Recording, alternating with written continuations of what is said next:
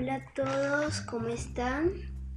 Hoy primero les voy a leer la biografía de Horacio Quiroga, un buen escritor que mucho vivió y su alrededor todo murió.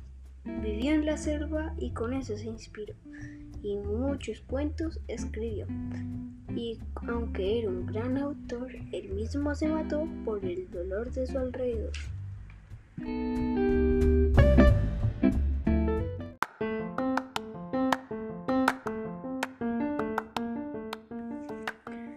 Otra vez, esta vez les voy a leer una parte del libro Cuentos de la Selva, El loro pelado. Había una vez una banda de loros que vivían en el monte. De mañana temprano iban a comer choclos a la chacra y de tarde comían naranjas. Hacían gran barullo con sus gritos y tenían siempre un loro centinela en los árboles más altos para si venía alguien. Bueno, gracias por escucharme. Eh, me despido de todos. Chao.